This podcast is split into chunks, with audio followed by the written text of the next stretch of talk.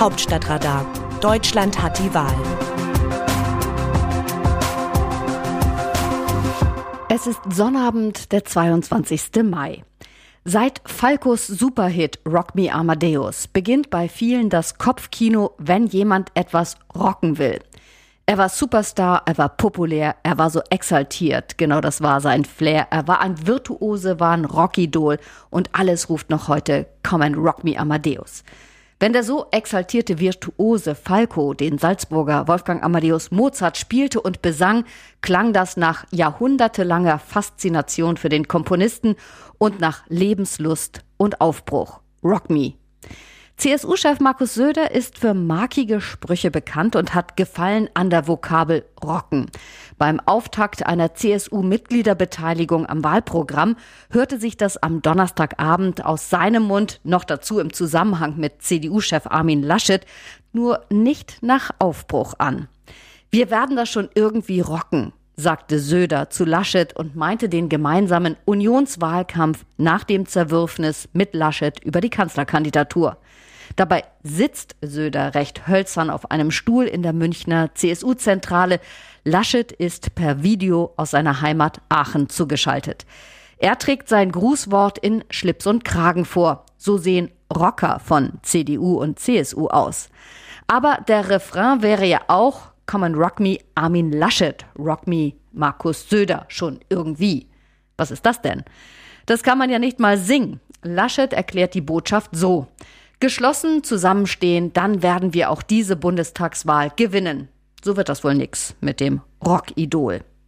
Beim ersten Aufeinandertreffen von Laschet und Söder seit ihrem brutalen Machtkampf um die Kanzlerkandidatur ging es darum, verbal möglichst wenig Blut zu vergießen. Die feinen Spitzen fielen trotzdem auf. Laschet setzte sich für die Verbesserung des Bahnnetzes in Deutschland ein, um ein Thema der Grünen zu kapern. Wer die Verkehrsminister in den letzten Jahren waren? Laschet erwähnt sie gern, der Alex Dobrindt und der Andi Scheuer von der CSU. Laschets Lob für die bisherigen Investitionen in die Bahn machten seine unterschwellige Kritik an dem bestehenden Mangel nicht wett. Söder revanchierte sich mit sichtbarer Freude. In der digitalen Diskussion werden zunächst Online-Mitglieder der CSU aus der CDU zugeschaltet. Und wohl gar nicht zufällig kommen die ersten beiden Teilnehmer aus Nordrhein-Westfalen, dem Bundesland von Ministerpräsident Laschet. Söder lobt ihre kritische Sicht, auch auf Laschet, als wertvollen Beitrag für die CSU. Wie sehr Söder dem Armin im Wahlkampf helfen will, damit er Kanzler werde, wirft der bayerische Ministerpräsident genüsslich mit seinem Hinweis auf Sachsen-Anhalt ein. Dort wird in zwei Wochen ein neuer Landtag gewählt. Die CDU muss zittern, dass die AfD nicht an ihr vorbeizieht. Wahlkampfhilfe von Söder nimmt die CDU an der Elbe dankbar an. Laschet hat da eine Zuschauerrolle. Sachsen-Anhalts Ministerpräsident Rainer Haseloff hatte sich für Söder als Kanzlerkandidaten ausgesprochen. Da hätte es jetzt komisch gewirkt, riefe er als erstes nach Laschet. So war es der CSU-Chef, der am Freitag zum Chemiestandort in Leuna reiste. Sachsen-Anhalt will sich zu einer Wasserstoffmodellregion entwickeln. Es ist eine skandalumwitterte Region. Vor 30 Jahren hatte Helmut Kohl für die Produktionsstandorte Leuna, Buna, Bitterfeld und Wolfen gekämpft und gesagt, ich werde alles tun, dass dieses Chemiedreieck erhalten bleibt und weiter ausgebaut wird. Für Haseloff geht es auch heute um den Erhalt von Arbeitsplätzen und Perspektiven für die Region.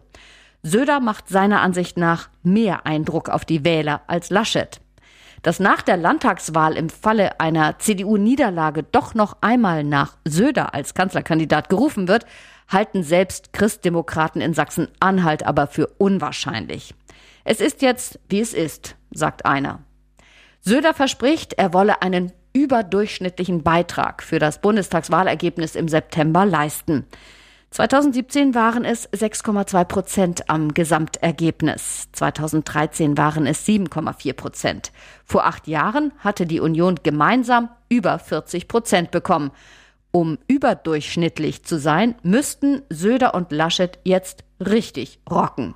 Schon irgendwie wird da kaum reichen. Aus dem Wörterbuch Politsprech Deutsch. Unser Wahlziel ist, so stark zweistellig zu werden, dass sowohl schwarz-grüne als auch grün-rot-rote Mehrheitsbildungen ausgeschlossen sind. Christian Lindner, FDP-Vorsitzender. Christian Lindner hätte auch sagen können, ich will mit der FDP auf jeden Fall und unbedingt in die nächste Regierung, egal ob mit der Union oder mit Grünen und SPD, ganz gleich, ob das vielleicht ein Fehler wäre. 2017 hatte der FDP-Chef die Jamaika-Verhandlungen mit dem theatralischen Satz scheitern lassen, es ist besser, nicht zu regieren, als falsch zu regieren. Das dürfte er seither ein paar Mal bereut haben. Vor Jamaika muss er sich voraussichtlich nicht mehr fürchten. Union und Grüne könnten eine eigene Mehrheit erzielen und die FDP nicht benötigen. Spannend wäre dann, ob FDP und SPD die Grünen-Chefin Annalena Baerbock zur Kanzlerin machen würden, um selbst in die Regierung zu kommen. Zumindest hält sich Lindner nun alle Türen offen. Wie sehen die Leserinnen und Leser die Lage? Wir bekommen viele Zuschriften zu Texten und Themen. An dieser Stelle geben wir Ihnen das Wort. Kurt Bär aus Bergisch Gladbach schreibt zum Kommentar über Baerbocks Kurzstreckenflugvorstoß. Aufgabe eines jeden Staates ist es, vernünftige Rahmenbedingungen zu schaffen. Dazu gehören zum Beispiel wettbewerbsrechtliche Rahmenbedingungen zu setzen, Steuern zu erheben, aber auch staatliche Schulangebote zu machen. Aber in der heutigen Zeit bzw. unter den heutigen Voraussetzungen zählt dazu auch eine vernünftige Klimapolitik. Wenn einer solchen Klimapolitik Dumping-Flugpreise widersprechen, dann gehören sie verboten. So schlicht und einfach ist das. Annalena Baerbock hat recht. Lothar Winkelhoch aus Gummersbach zum selben Thema. Baerbock macht es sich eben nicht zu leicht. Sie packt dieses längst überfällige Thema endlich an. Die Bahn muss in der Tat deutlich attraktiver gemacht werden. Das haben bisherige Regierungen komplett ignoriert. Stattdessen wird Kerosin steuerfrei belassen. Flughäfen, vor allem die völlig überflüssigen Kleinstflughäfen, werden massiv subventioniert. Diese Subventionen fließen direkt an die Airlines weiter. Aufgrund der ruinösen Wettbewerbslage werden Preise gesenkt, wo immer es opportun erscheint. Die Folge sind Billiglöhne für sowohl Crews als auch das Bodenpersonal. Niemand will die wohlverdiente Urlaubsreise unmöglich machen, doch es gibt keinen vernünftigen Grund, sich für ein Wochenende nach Malle zu begeben, um sich dort zu besaufen, nur weil das Ticket kaum etwas kostet. Und es gibt schon jetzt keinen Grund, etwa von Köln oder Düsseldorf nach Frankfurt zu fliegen, auch wenn es nur ein Zubringerdienst ist. Udo Hermann aus Köln zur Generationengerechtigkeit. Eine konsequente Umsetzung des Urteils des Bundesverfassungsgerichts zur Generationengerechtigkeit würde eine Korrektur des Wahlrechts bedeuten. Zum Beispiel dadurch, dass 18-Jährige bei ihrer ersten Wahl nicht nur eine Stimme, sondern auch die Stimmen von den Wahlen erhalten, an denen sie ab Geburt nicht teilnehmen konnten. Wahlrecht von Geburt an. Oder auch dadurch, dass ihre Eltern pro Kind eine zusätzliche Stimme erhalten.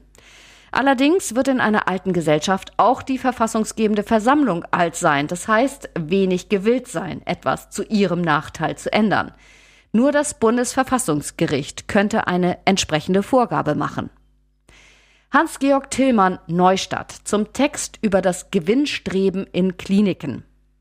In der Sache kann ich aus eigener Erfahrung die schrecklichen Auswirkungen der Profitorientierung des Gesundheitssystems bestätigen. Als mein Vater 82-jährig in ein Krankenhaus eingeliefert wurde, erhielt ich kurz darauf den Anruf des Chefarztes. Wenn Sie Ihren Vater noch lebend sehen wollen, müssen Sie sich beeilen. Tatsächlich war mein Vater nur noch ein Häufchen Elend, nicht mehr ansprechbar, kraftlos. Er schien zu Ende zu gehen. Ich setzte mich also an sein Bett, um von ihm Abschied zu nehmen. Dann wurde das Essen auf einem Tablett an seinem Bett abgestellt. Kurze Zeit später wurde das unberührte Essen wieder abgeräumt. Ich schlug Alarm. Mein Vater erhielt eine intravenöse Nährlösung. Nach drei Tagen konnte er wieder selbstständig essen. Nach acht Tagen wurde der Sterbende putzmunter entlassen. Der Chefarzt entschuldigte sich so. Herr Tillmann, Sie müssen das verstehen. Wenn alle Patienten so viel Pflegeaufwand erforderten wie Ihr Vater, würden meine Angestellten kündigen. Das war kein Einzelfall. Mit der Aufgabe des Kostendeckungsprinzips nach dem Jahr 2000 und der Einführung der Fallpauschalen war der maximalen Profiterzielung im Gesundheitssystem Tür und Tor geöffnet. Mit einer Operation war der Verdienst erzielt. Die Profiterzielung hat im gesamten Kranken- und Pflegebereich nichts zu suchen. Hier sollte langfristig eine grundlegende Reform mit einer Konzentration auf staatliche und karitative Institutionen erfolgen und kurzfristig eine tarifliche Bezahlung für alle mit einem verbesserten Personalschlüssel. Wenn der Chef der Deutschen Krankenhausgesellschaft, Herr Gerald Gass, beklagt, es würden 40.000 Pflegekräfte verzweifelt gesucht, so vergießt er Krokodilstränen. Eine Verdi-Umfrage hat ergeben, dass fast 50 Prozent aller ausgestiegenen Pflegekräfte sich vorstellen können, wieder in den Beruf zurückzukehren, wenn sich die Bezahlung und die Arbeitsbedingungen verbessern würden. Dort liegt ein ungenutztes Potenzial von 120.000 bis 200.000 Pflegekräften. Das Autorenteam dieses Newsletters meldet sich am Dienstag wieder. Dann berichtet mein Kollege Andreas Niesmann. Bis dahin. Text Christina Dunz. Am Mikrofon Christiane Hampe.